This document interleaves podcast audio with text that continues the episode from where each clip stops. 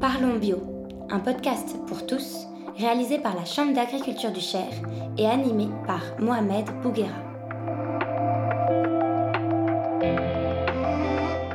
Bonjour à tous et bienvenue dans notre podcast Parlons Bio. Aujourd'hui, l'agriculture biologique passe malheureusement par une conjoncture défavorable. L'idée derrière ce podcast est de pouvoir échanger avec différents acteurs de la filière bio pour essayer de comprendre les causes de cette crise et d'en trouver des pistes de solutions.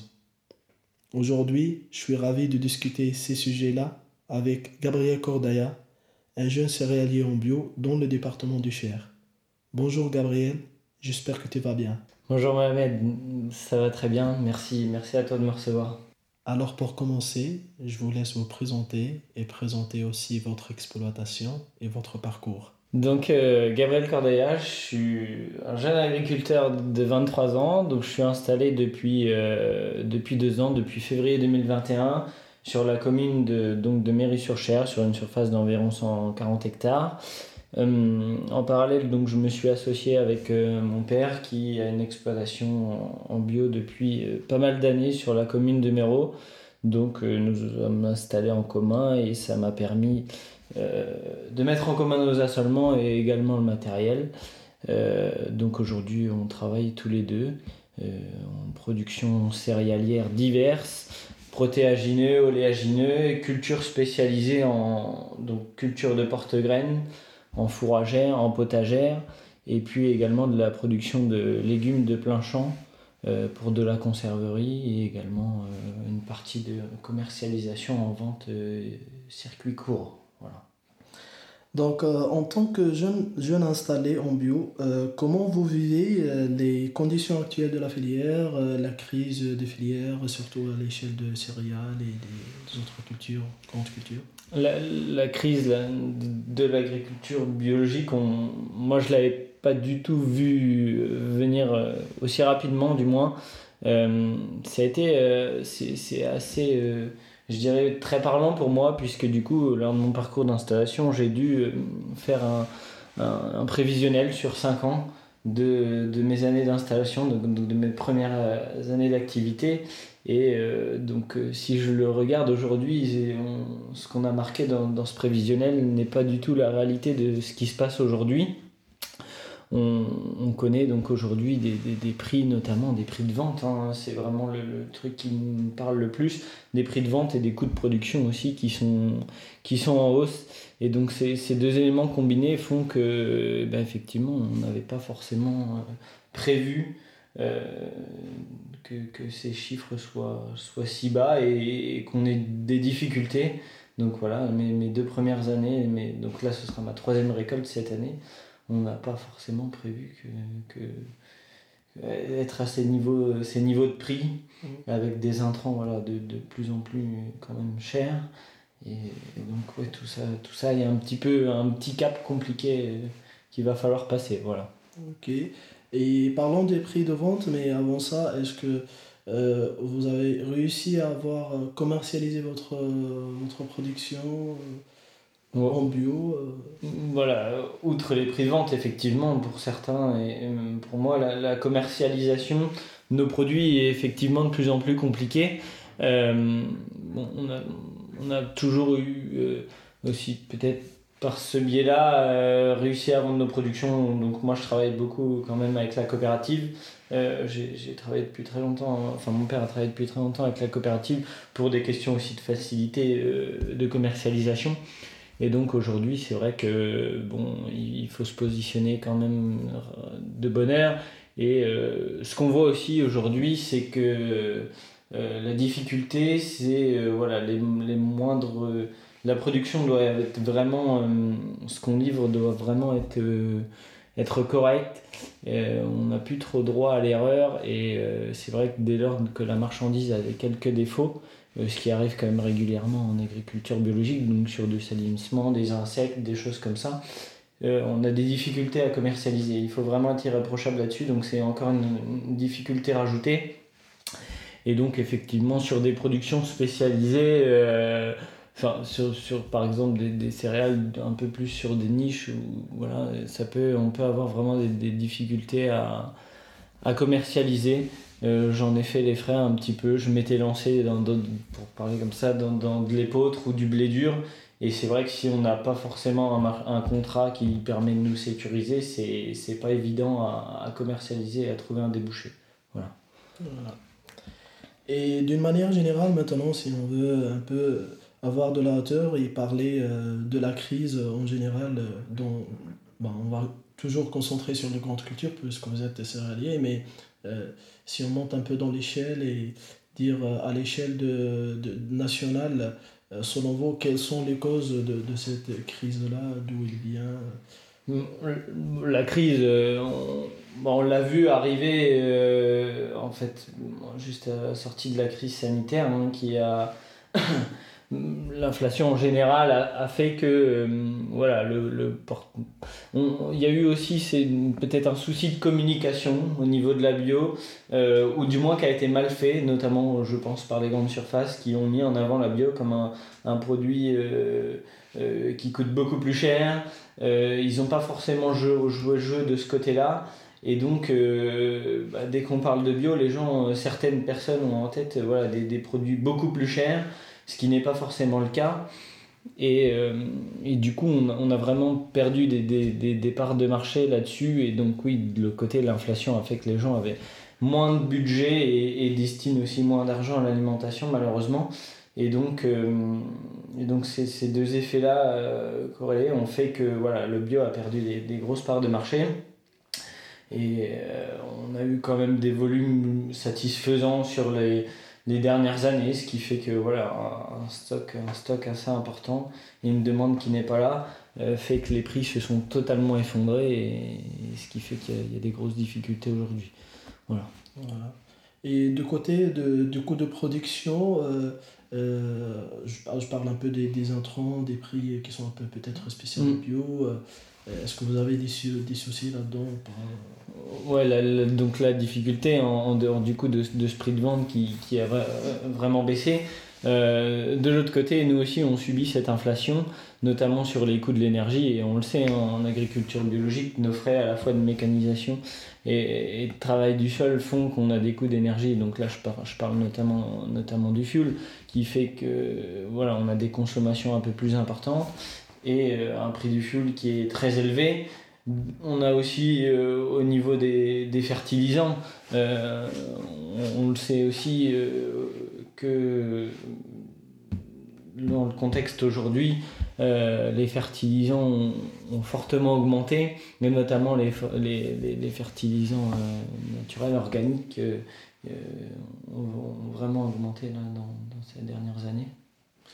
Ok, et euh, selon vous, euh, comme, comme jeune agriculteur, euh, comme jeune installé, je, pense que vous avez intégré le bio par, par souci des valeurs, par souci d'environnement, n'est-ce pas Vous avez choisi le bio pour... Donc moi, je me suis, je me suis tourné vers l'agriculture biologique pour, pour, différentes raisons, mais oui, bien sûr, bien sûr des, des raisons éthiques, mais ce que j'aime dans la bio, c'était toute cette technicité où il faut être pointilleux. Et justement euh, voilà c'est vraiment de l'agronomie pure et dure.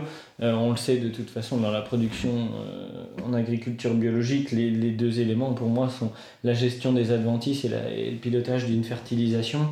Et ces deux éléments là euh, sont d'autant plus techniques et, et intéressants pour moi voilà avec tous ces outils aussi aujourd'hui qui sont développés pour, pour arriver mieux à gérer ces deux points là qui font qu'on va arriver à une production euh, satisfaisante et correcte. Voilà. Aujourd'hui, après, l'enjeu pour moi en tant que jeune agriculteur, euh, c'est quand même, bon, je me suis lancé euh, dans cette voie-là, d'arriver à retrouver un petit peu un équilibre et, que ça se pérennise parce que voilà, on sait qu'encore plus en agriculture biologique, on a vraiment une fluctuation de notre production notre aléa euh, de, de, production est vraiment important. On, peut faire des très bonnes années comme de, vraiment de très très mauvaises avec peu de production. Aujourd'hui, un prix de vente satisfaisant, venez, enfin à l'époque c'est ce qui se passait, venez sécuriser un petit peu ces soucis de production. Aujourd'hui, on n'a vraiment plus le droit à l'erreur. Il faut arriver à trouver soit de la production ou soit que les prix de, les prix de vente euh, remontent un petit peu. donc voilà, ça va être vraiment l'enjeu de, de, ces années à venir. Enfin, on espère que ça arrivera le plus rapidement possible. Et puis pour moi, la, la voie aussi pour sortir un petit peu et arriver à, à sortir la tête de l'eau, c'est toutes les productions spécialisées. Donc les productions spécialisées avec des valeurs ajoutées à nectar plus intéressantes. La difficulté de ces productions, c'est ça demande souvent euh, euh, de la main-d'œuvre supplémentaire, de la mécanisation supplémentaire et aussi d'avoir un débouché, un contrat qui permet de vendre ces productions spécialisées. Et puis aussi souvent euh, voilà, de la technicité en plus, des capacités à, à développer pour, pour arriver à produire ces, nouvelles cultures. Voilà. Bon, puisque vous avez commencé à parler des années à venir, bah, on n'espère pas que la crise euh, va durer pour, pour la filière, mais euh, selon vous, euh, quelles sont les, les pistes pour avoir des solutions à l'échelle de la filière, que ce soit à l'échelle de la production, la consommation, bah, à l'échelle générale Comment on peut trouver des pistes, des, des, des solutions pour cette crise-là?